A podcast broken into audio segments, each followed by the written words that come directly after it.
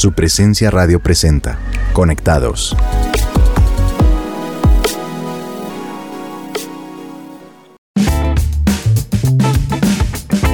Hola a todos nuestros oyentes. Les damos la bienvenida a Conectados de su presencia radio. Mi nombre es Ricardo Gaviria y como siempre estoy acompañado de mi bella esposa Alice. Hola mi guapo, hola a todos, qué alegría estar aquí con ustedes y también queremos recordarles que nos pueden seguir en Spotify y en las diferentes plataformas donde encuentran nuestro podcast.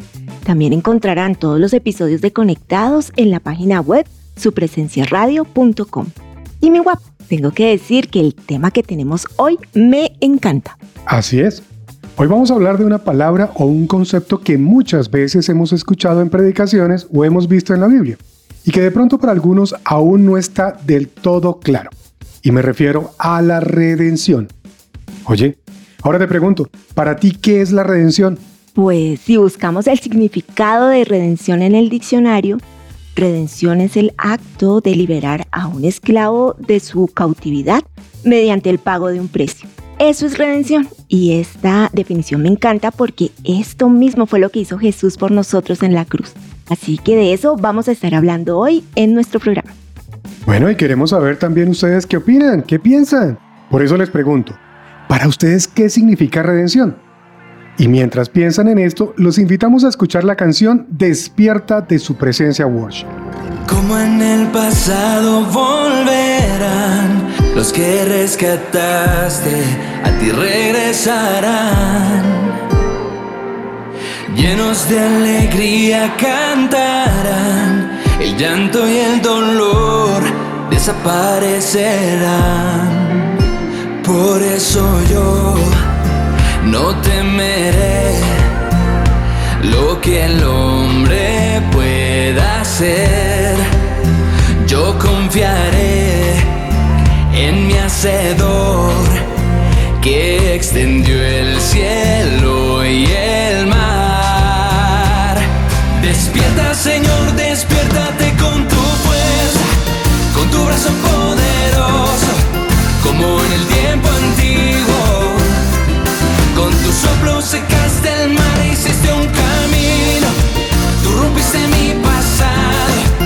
libertad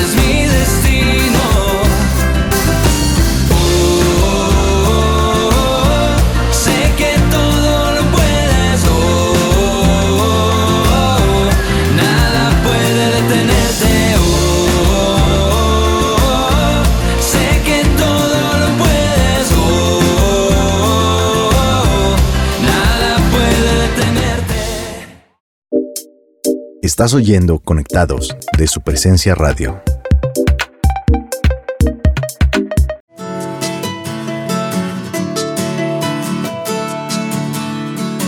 Regresamos a Conectados de su presencia radio y antes de la canción les habíamos dejado esta pregunta.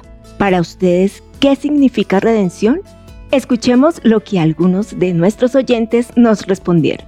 Para mí la redención es lo que Jesús hizo en la cruz él pagó cada una de las deudas. ¿Y cuáles eran esas deudas? Los pecados, la oscuridad, el dolor, la falta de perdón, la vergüenza, la maldad de este mundo.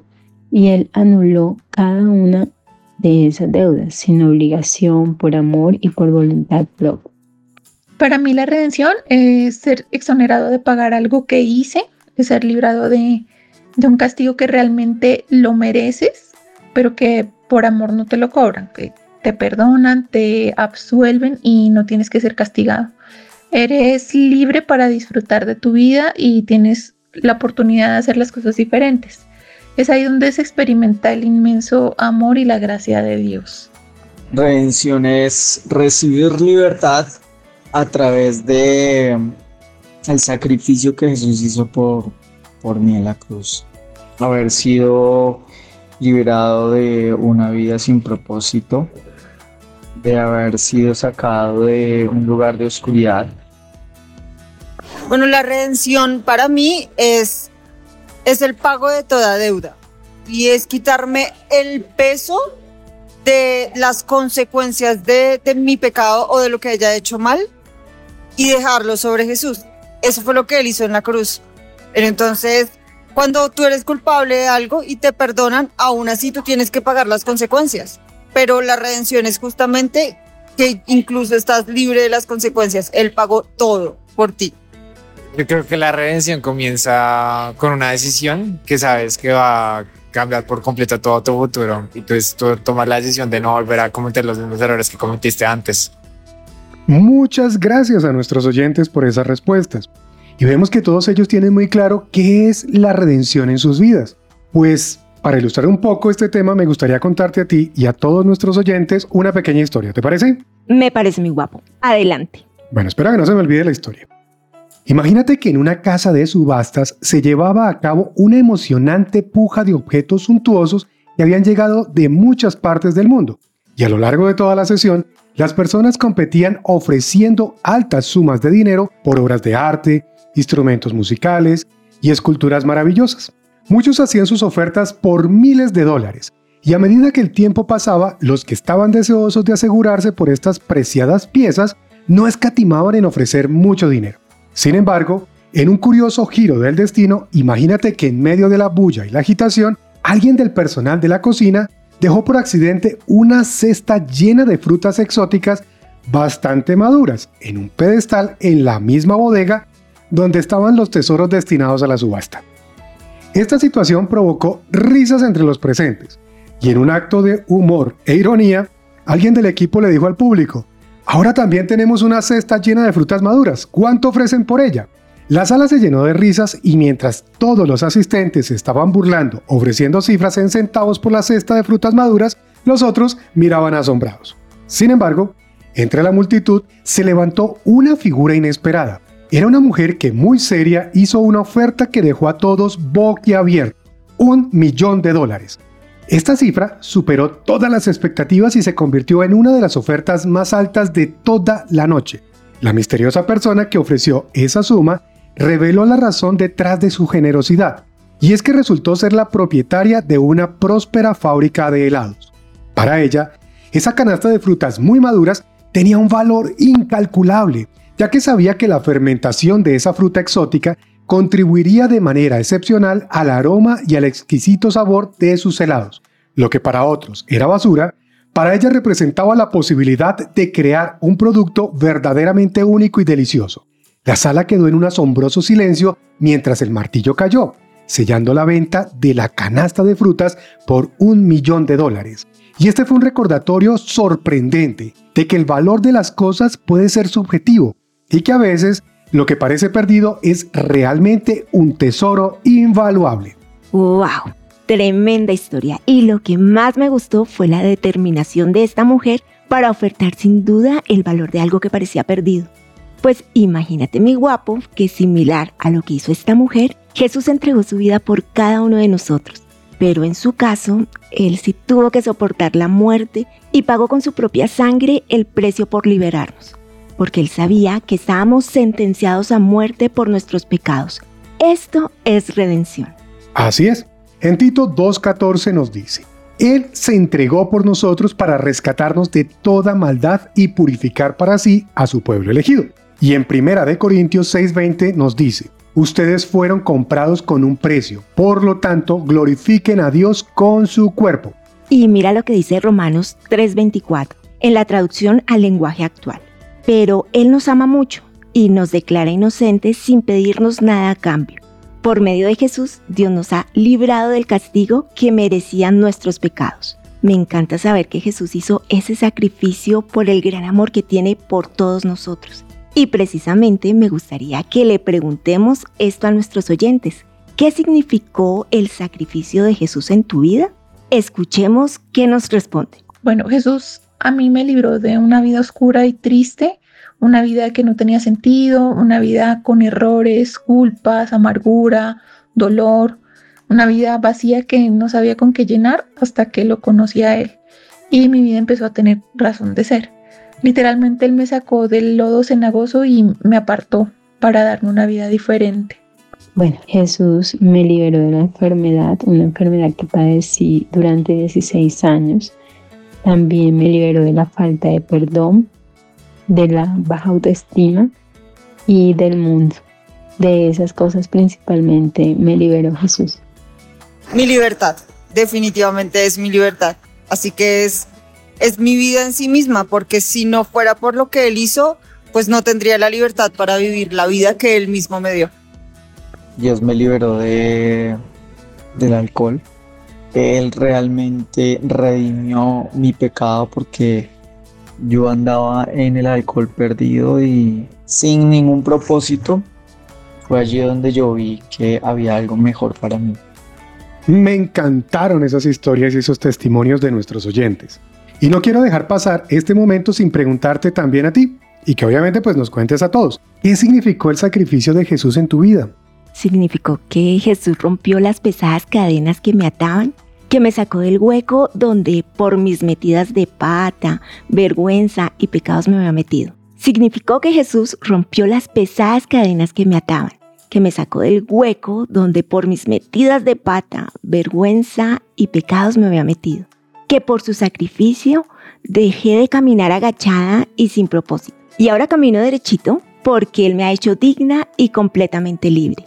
Y como dice Efesios 1.6, en Él tenemos la redención mediante su sangre, el perdón de nuestros pecados conforme a las riquezas de su gloria. Y mi guapo, te hago la misma pregunta. ¿Qué significó el sacrificio de Jesús en tu vida? Mm, bueno, pues mira, el sacrificio de Jesús en mi vida significó redención y perdón, porque a través de su sacrificio en la cruz sentí que mis pecados fueron perdonados y que tenía la oportunidad de comenzar de nuevo. También me inspiró a vivir una vida más compasiva y amorosa, porque pues obviamente seguía yo el ejemplo de amor incondicional y sacrificio por los demás. También me brindó esperanza, perdón y un modelo a seguir en mi camino espiritual. Oye, Definitivamente el tema de hoy me ha parecido estupendo porque Jesús es el punto en común de todas nuestras historias y testimonios de redención. Bueno, y ahora los invitamos a escuchar la siguiente sección en Conectados y ya regresamos con la parte final de nuestro programa.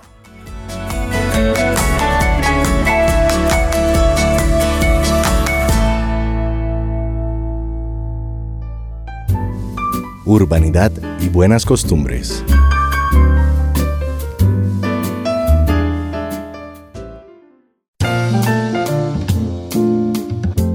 Bienvenidos a la sección de Urbanidad y Buenas Costumbres, donde te invitamos a hacer una pausa para ponerle buena actitud a tu día.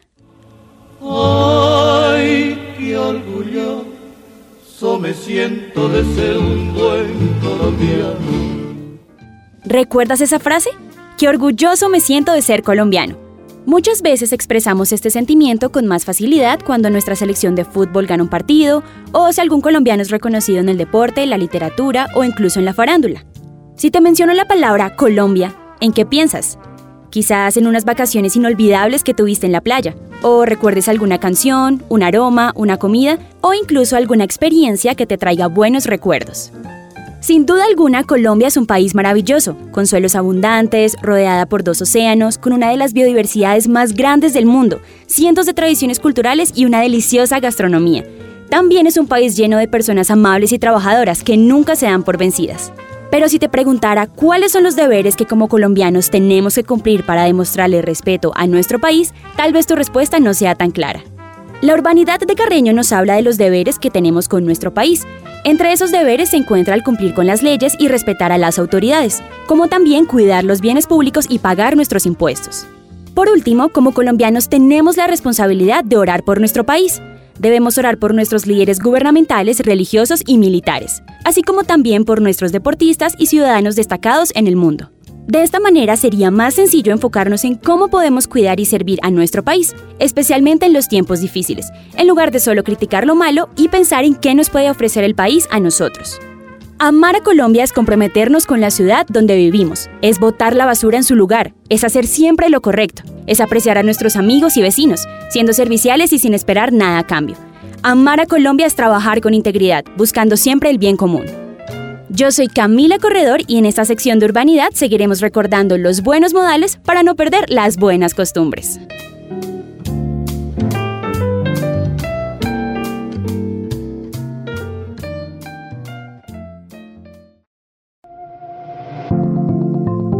Seguimos en Conectados.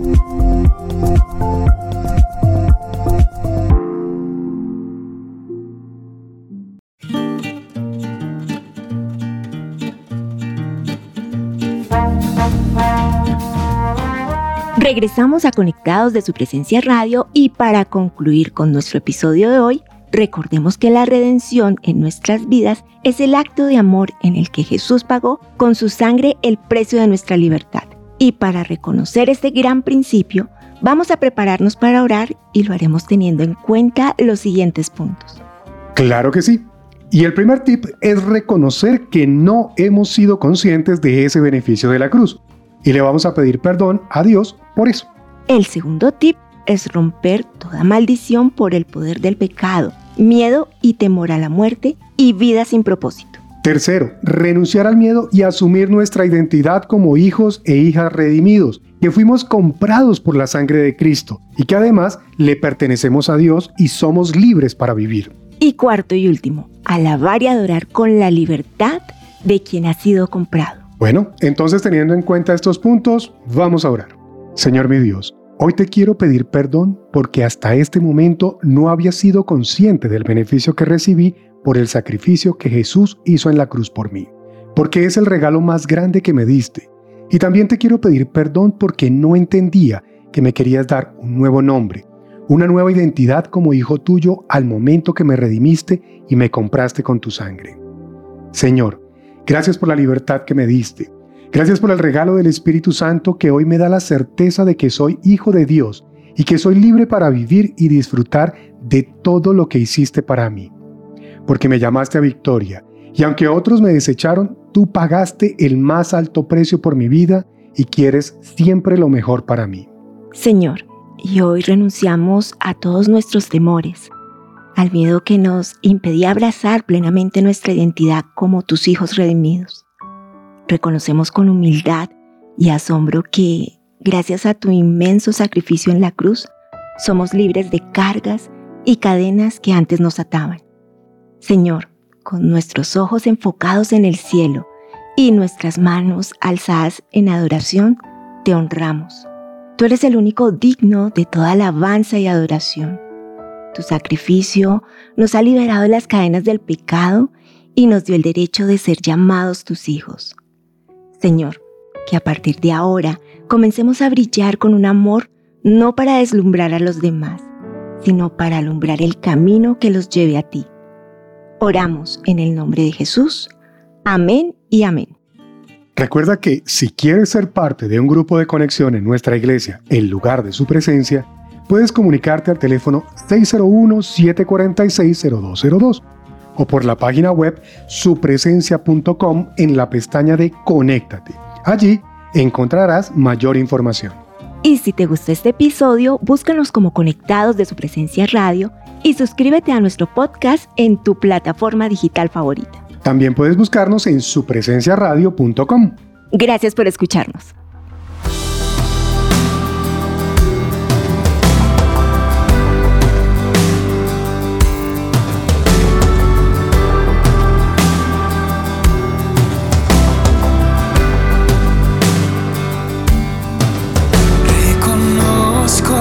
Te dejé.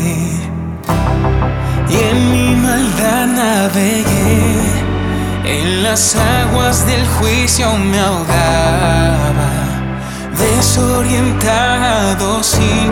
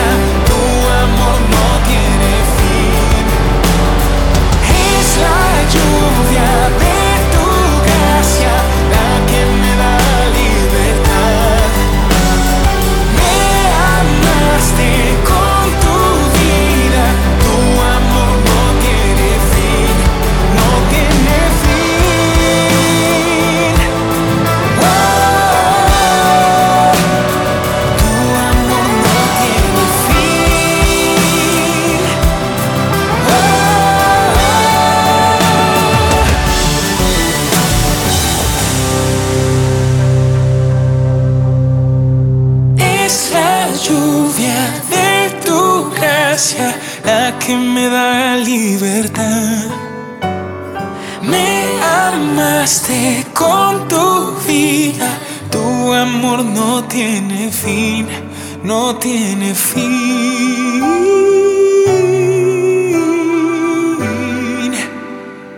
Tu amor no tiene fin.